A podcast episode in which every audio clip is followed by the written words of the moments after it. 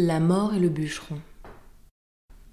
Un pauvre bûcheron, tout couvert de ramée, sous la faie du fagot aussi bien que des ans, gémissant et courbé, marchait à pas pesants et tâchait de gagner sa chaumine enfumée. Enfin, n'en pouvant plus d'effort et de douleur, il met bas son fagot, il songe à son malheur. Quel plaisir a-t-il eu depuis qu'il est au monde?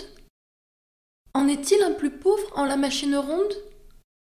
Point de pain quelquefois, et jamais de repos. Sa femme, ses enfants, les soldats, les impôts, le créancier et la corvée lui font d'un malheureux la peinture achevée. Il appelle la mort, elle vient sans tarder, lui demande ce qu'il faut faire.